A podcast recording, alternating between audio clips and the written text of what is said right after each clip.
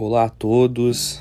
Uh, inicio uh, esse podcast fazendo menção ao Manual de Direito Civil de Cristiano Chaves de Farias, uh, Felipe Braga Neto e Nelson Rosenwald, trazendo aquela poesia no qual os autores trazem no início de todos os capítulos.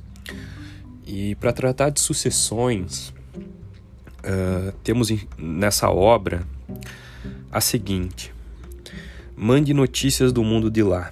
Diz quem fica, me dê um abraço. Venha me apertar, tô chegando. Coisa que eu gosto é poder partir sem ter planos. Melhor ainda é poder voltar quando quero. Todos os dias é um vai e vem. A vida se repete na estação. Tem gente que chega para ficar, tem gente que vai para nunca mais. Tem gente que vem e quer voltar, tem gente que vai e quer ficar. Tem gente que veio só olhar, tem gente a sorrir e a chorar, e assim chegar e partir. São só dois lados da mesma viagem. O trem que chega é o mesmo trem da partida.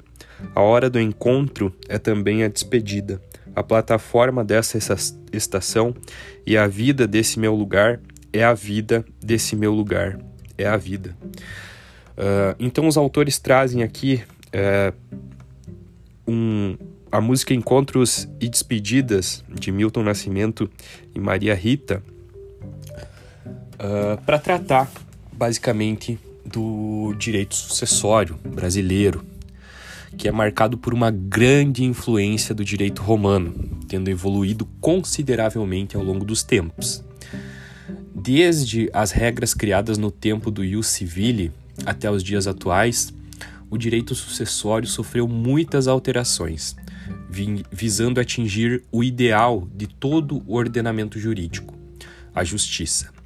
Ocorre, porém, que, sendo o conceito de justiça um valor humano, sofreu ele grandes alterações. Como se sabe, o direito é uma construção social humana, criada no intuito de reger diversos aspectos da vida, almejando alcançar o ideal de justiça vigente à época. A sucessão no direito romano, na hipótese de ser o patrimônio passivo maior que o ativo, ocorrendo isto, aberta a sucessão, confundiam-se o patrimônio deixado por herança com o patrimônio do herdeiro. Respondia por este pelas dívidas do falecido com os bens da herança e com os seus próprios, podendo ser levado à insolvência. Com as mudanças que os valores humanos sofreram ao longo dos séculos, inclusive o ideal de justiça, seria injusto que os herdeiros respondessem com o seu próprio patrimônio perante os credores do falecido. Justamente por causa das mudanças que sofreram os valores humanos, o direito viu-se a mudar transformando-se de acordo com as novas construções sociais que agora vigoravam. Nos seus primórdios, a sucessão buscava atender aos interesses da família romana. Esta era tida como uma célula, onde o pater, ou seja, o pai era o cabeça, porém, com a evolução da, da humanidade, a sucessão perdeu o caráter de proteção familiar passou da esfera coletiva para a individual. Ocorreram várias alterações nas regras dos institutos sucessórios, suas finalidades mudaram. Outros novos institutos foram criados para atender às novas máximas da sociedade. A sociedade ainda encontra-se em mudança. Aliás, esta é a principal característica das sociedades. Por este motivo, o direito está também sempre em mudança. Mudam os costumes, muda a realidade e a estrutura social. Muda o direito, sua aplicação e também a sua interpretação.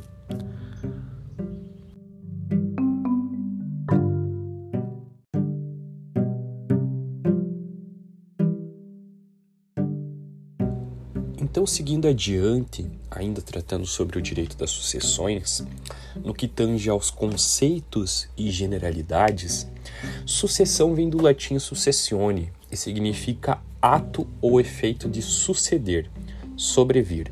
Em sentido lato, significa vir depois dela, tomar o seu lugar, recolhendo todo o seu todo ou parte dos direitos que lhe pertencem. Ainda segundo Bevilacqua, sucessão é um modo de adquirir direitos reais e obrigacionais. Conforme se pode verificar, o vocábulo abrange um dos modos derivados na aquisição de propriedade, inclusive o intervivos.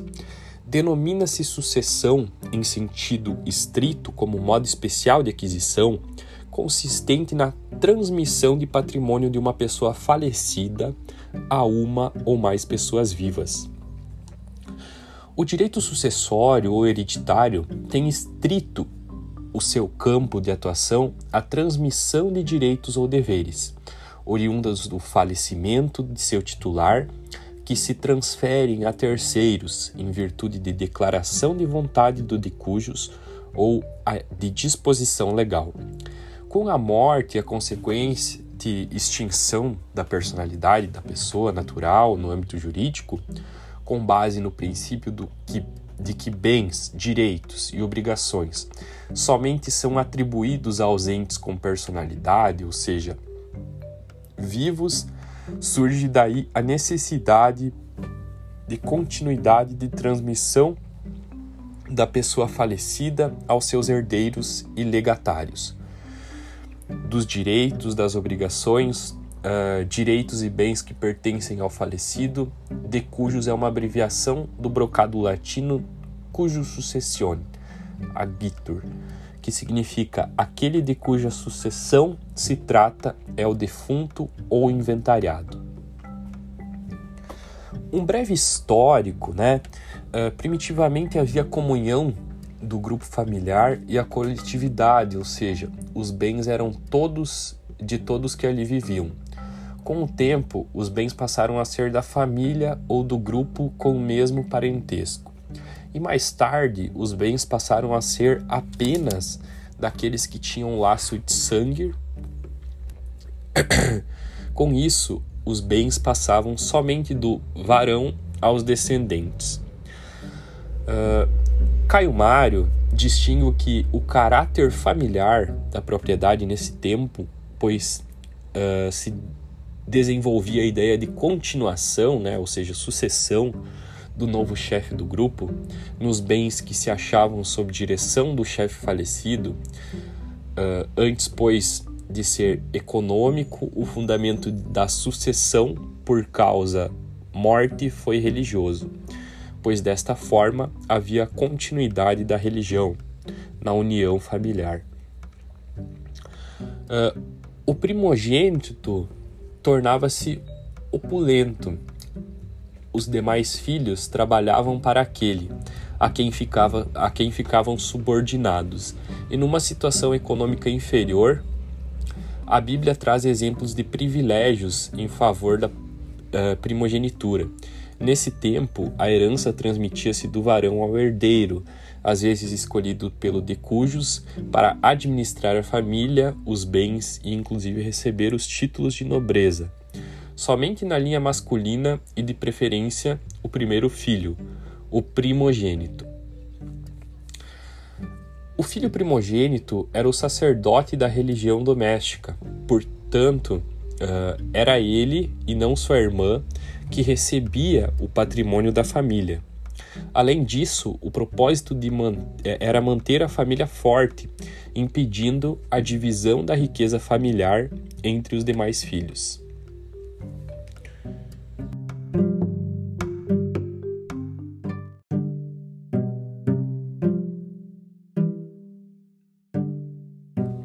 Mas então, uh, quando se abre a sucessão e quais os seus pressupostos?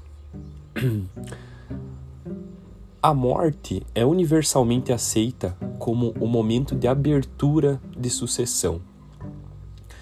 Uh, são três os pressupostos da sucessão: a morte do autor da herança, a sobrevivência e o vínculo jurídico. Com a morte, abre-se a sucessão.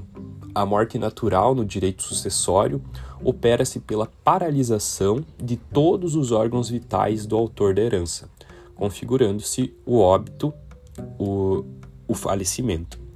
A morte civil já banida do nosso ordenamento jurídico, também processava a abertura da sucessão, o mesmo ocorrendo quando a, o editando abraçava determinadas ordens religiosas. Para Caio Mário, por exceção, eh, a lei reconhece a sucessão nos bens do ausente, a princípio provisória e depois definitivamente, tendo em vista o inconveniente social e econômico da acefalia do patrimônio em razão do afastamento do domicílio, não se qualificando, porém, como sucessão mortis causa e nem os bens do ausente se considerar herança. Logo, os herdeiros sucessíveis uh, são convocados a tocar os bens do ausente, como se houvesse ele falecido. Neste caso, a antecipação dos efeitos patrimoniais da morte são estabelecidos com o processo de ausência, abrindo-se a sucessão provisória e após o decurso de 20 anos do trânsito em julgado da sentença que a concedeu, convertendo-se em definitiva, conforme demonstra o artigo 481 do Código Civil. A Lei 6015 de 73, ao disciplinar os registros públicos, em seu artigo 88, estabelece a justificação judicial da morte. Neste caso, tem-se absoluta certeza de que a pessoa morreu face à evidência de provas que constatam que ela estava no local do desastre, mesmo que não tenha sido possível encontrar o cadáver. O segundo pressuposto para a abertura da sucessão é que haja a sobrevivência, ou seja, o sucessor deve viver além do autor da herança, mesmo que por, por fração íntima de tempo, com o objetivo de tomar o lugar que lhe competia nas relações jurídicas. De acordo com o artigo 8 do Código Civil, não se verifica a sobrevivência do sucessor quando da ocorrência da comoriência, fato em que duas ou mais pessoas falecem na mesma ocasião, sem se poder averiguar qual precedeu a outra presumindo-se que todas morreram no mesmo instante. Sendo assim, não ocorre a transmissão da herança entre os comorientes, mesmo que, seja, mesmo que sejam sucessíveis entre si. O terceiro e último pressuposto constitui o vínculo jurídico entre o autor da herança e seus sucessores. Na legislação pátria vigente, poderão ocorrer concomitantemente a sucessão legítima e a testamentária. Esta se dá quando, da existência de um testamento válido e eficaz, uma verdadeira declaração última de vontade daquele que morreu e que desejou que parte do seu acervo de bens sofresse uma sucessão diferenciada, indicando, através de dispositivo testamentário, os destinatários de seus bens quando da ocorrência de sua morte. Já a sucessão legítima, bem mais comum e que atende ao vínculo afetivo familiar, segue a seguinte ordem de acordo com o Código Civil vigente, o, o dispositivo lá do artigo 100, uh, 1829 do Código Civil. Aos descendentes em concorrência com o cônjuge sobrevivente, salvo se casado este com o falecido no regime da comunhão universal ou no da separação obrigatória de bens, ou se, no regime da comunhão parcial, o autor da herança não houver deixado bens particulares. Inciso 2 aos ascendentes em decorrência com o cônjuge e terceiro ao cônjuge sobrevivente e quarto aos colaterais. Assim, eu encerro essa breve explanação a respeito do direito sucessório, é, uma matéria muito importante e de extrema é, valência nos dias de hoje, que a gente vê diversos casos a respeito, casos por vezes até inusitados, mas que é muito importante que saibamos ao menos os princípios básicos. Nessa explanação eu tentei uh, abordar um pouco de forma geral do conteúdo, uh, os princípios elementares do direito sucessório e espero que tenha ficado de bom grado de todos. Até mais!